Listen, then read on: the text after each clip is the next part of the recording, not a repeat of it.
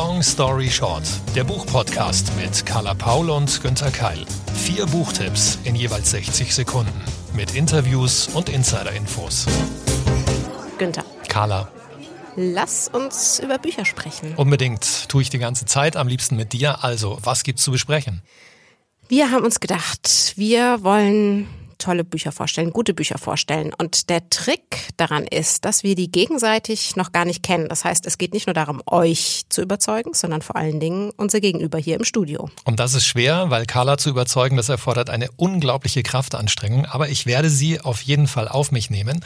Und wir werden das viermal machen in jeder Podcast-Folge. Jeder bringt zwei Bücher mit und dann geht es los mit diesem Vorstellen, Überzeugen, Schwärmen und gucken, wie der andere reagiert. Genau, Challenge accepted.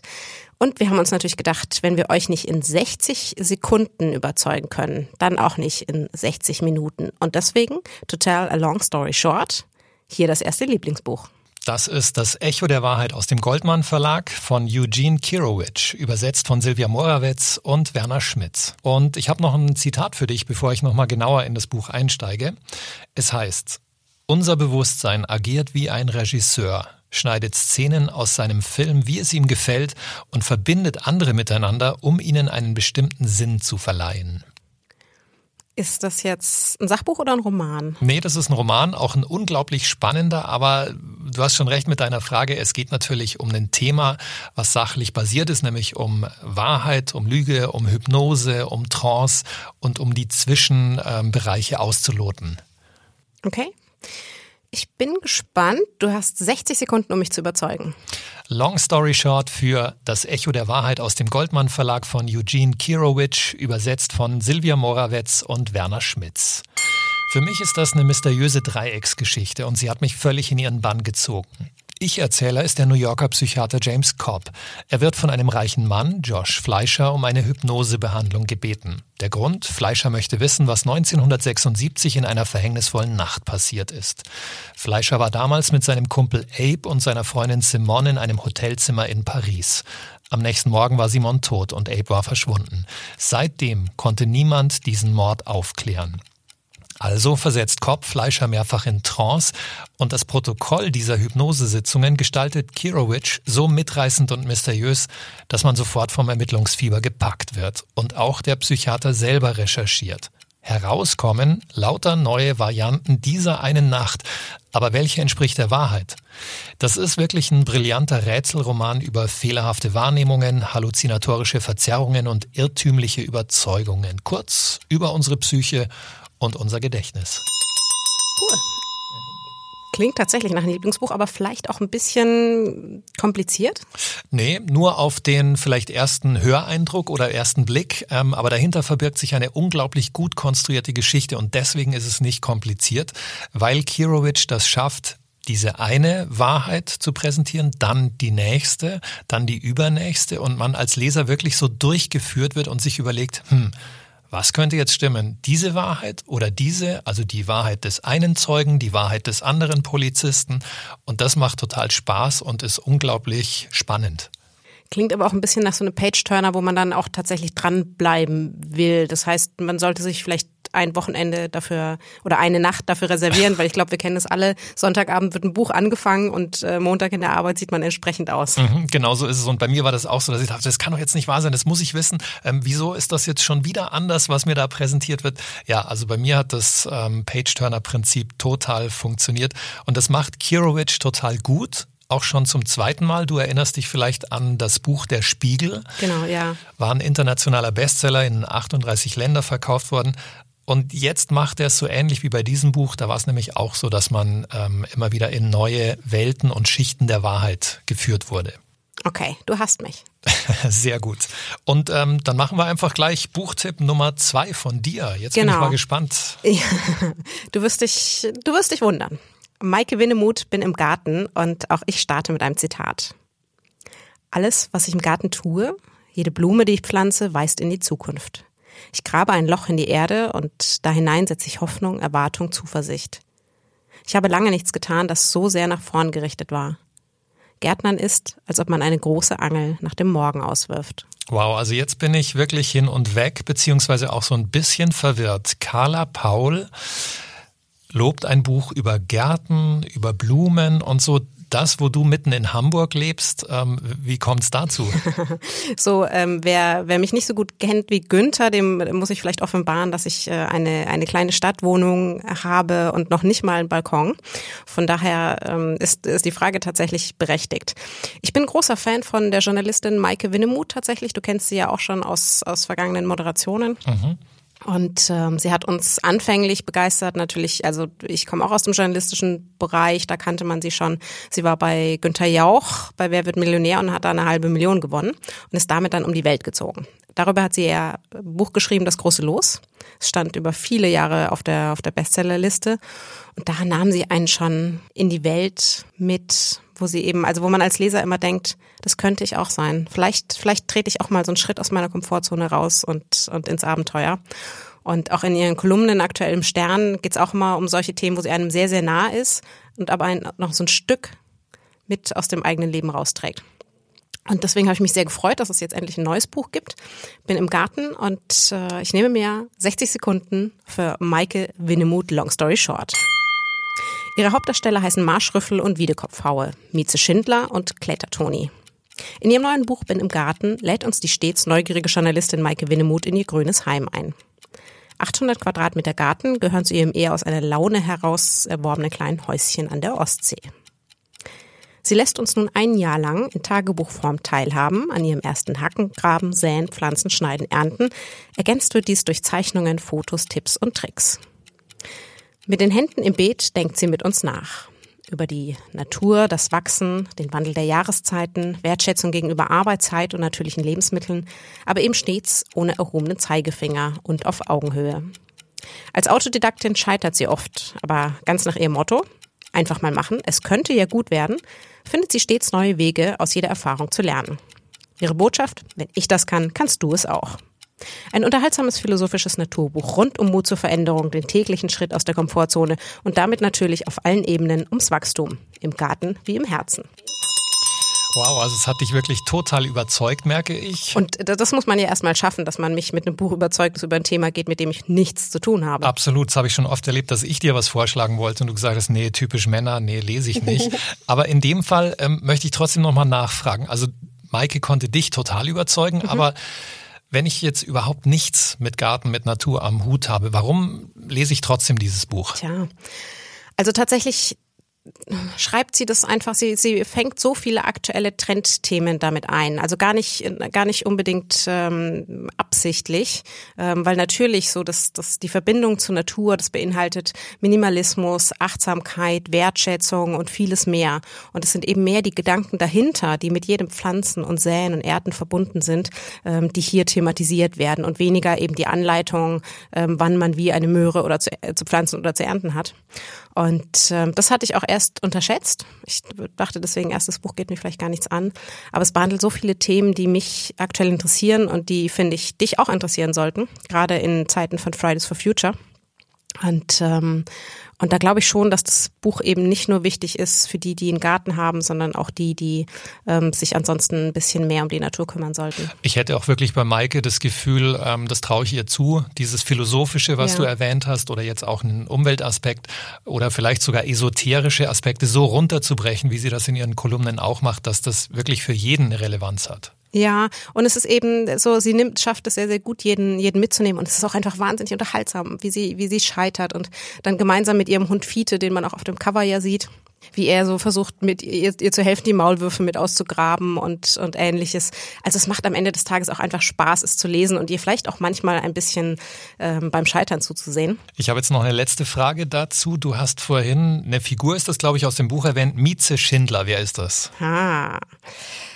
Das beantwortet uns am besten die Autorin selbst. Ich hatte nämlich das große Glück, dass ich sie in Hamburg für ein kleines Interview zum Tee treffen durfte.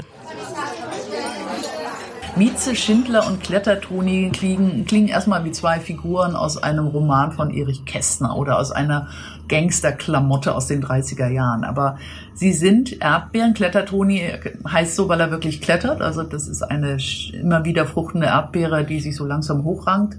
Mieze Schindler hingegen eine ganz besondere Erdbeere, eine Erfindung, eine Züchtung eines Professor Schindlers aus den 20er Jahren, der sie nach seiner Ehefrau Mieze benannt hat. Allein das ist schon mal schön. Und Mieze Schindler zeichnet sich dadurch aus, dass sie besonders empfindlich ist. Was ich in meinem Garten gelernt habe, ist, dass die leckersten Dinge niemals in die Supermärkte oder auf die Wochenmärkte kommen, weil die einfach zu empfindlich sind. Die sind nicht transport- und lagerfähig. Das heißt, das, was wir zu essen kriegen, das, womit wir abgespeist werden, sind einfach nur auf Haltbarkeit gezüchtete Sorten. Nicht aber die, die am besten schmecken.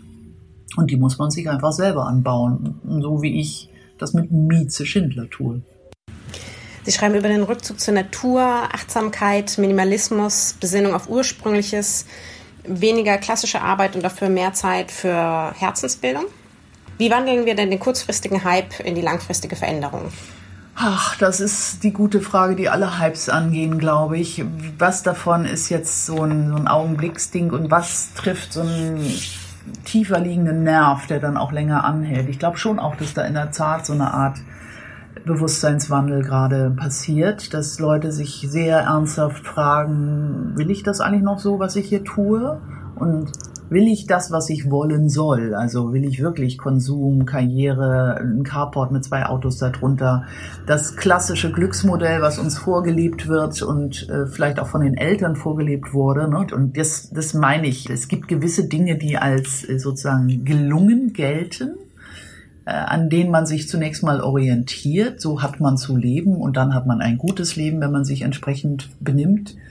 Und die Frage, ist denn das richtig für mich? Ist das das Modell, nach dem ich mein Leben ausrichten will? Ich glaube, dass die Leute sich zunehmend genau diese Frage stellen und natürlich auch die Möglichkeit haben, mehr denn je darauf ganz andere Antworten zu geben als die der Elterngeneration. Also das merkt man jetzt ja schon, was Karriereplanung angeht, dass viele Leute nicht mehr so ganz dringend finden, sich äh, kaputt zu machen, sondern eher überlegen, womit will ich meine Zeit, die mir hienieden auf Erden gegeben ist, eigentlich wirklich ausfüllen. Äh, dafür gibt es viele Antworten und ich freue mich, wenn immer mehr diese Antworten sozusagen in die Welt sickern. Wie langfristig, wie lang halt nachhaltig heißt es immer so schön, das ist keine Ahnung, wir werden sehen. Das passt jetzt wirklich ganz wunderbar, denn wir bleiben in der Natur und machen uns auf in die Berge. Denn hier sind Long Story Short 60 Sekunden für Paolo Cognetti, Acht Berge aus dem Penguin Verlag, übersetzt von Christiane Burkhardt.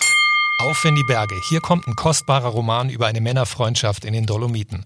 Pietro und Bruno wachsen in einem abgelegenen Dorf auf. Wildbäche, Talschluchten, Wälder und Gipfel faszinieren die Jungs genauso wie Falken und Murmeltiere.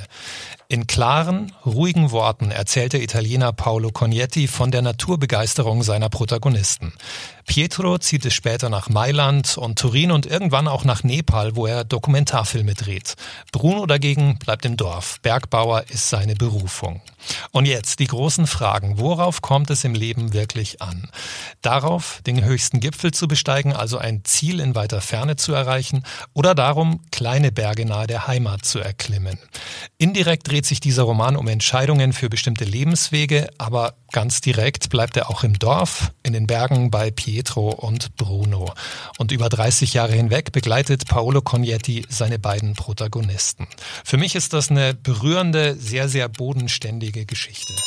Klingt jetzt erstmal so ein bisschen nach einer Männergeschichte. Ist es natürlich auch, weil es um diese beiden Männer geht, aber ich glaube, die ist ähm, für, für jede, für jeden geeignet. Ähm, man kann sich den beiden nicht verschließen. Die sind wirklich toll, die beiden. Also würdest du sagen, aus klischeehaft männlicher Sicht auch authentisch geschrieben und deswegen trotzdem für beide lesenswert. Absolut authentisch, nicht kitschig und auch nicht so irgendwie äh, mit einem Männerauge beschrieben. Und man merkt auch wirklich dem Autor Paolo Cognetti, der hat selbst auch eine Hütte in den Dolomiten und schreibt dort seine Bücher. Das oh, merkt man ihm an. Oh. Ja. Unser Traum, ja, ja. auch dort zu schreiben.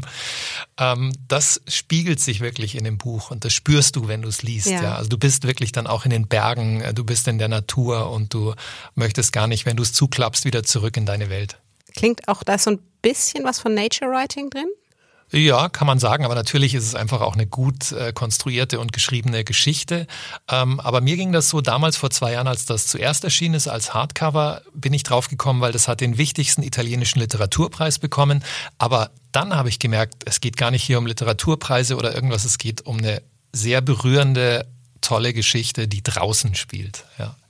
Ja, und das natürlich, wer Günther auch so ein bisschen äh, online verfolgt, der weiß natürlich auch um seine Nähe zu den Bergen und zu der Natur. Schon, ja. Äh, das ist also ein verständlicher Grund, es auszuwählen. Genau. Und ähm, jetzt kommen wir zu deinem nächsten. Ja, last but not least, Buch 4, Karen Mahachan mit In Gesellschaft kleiner Bomben. Long story short, 60 Sekunden. 368 Seiten, Übersetzung Zoe Beck, zuerst erschienen im Verlag Kulturbooks. In Gesellschaft kleiner Bomben befinden sich die Bewohner der indischen Stadt Delhi. Regelmäßig kommt es zu terroristischen Anschlägen islamistischer Gruppierungen, Selbstmordattentate, so auch heute, mitten auf dem bunten, belebten Marktplatz. Wir ertragen die Detonation und ihre tödlichen Auswirkungen. Ein Junge überlebt, traumatisiert, während seine Freunde direkt neben ihm sterben. Fortan begleiten wir ihn und die Familien der Verstorbenen die kommenden zehn Jahre und erfüllen die Ausläufer, die Splitter, die Folgeerscheinungen.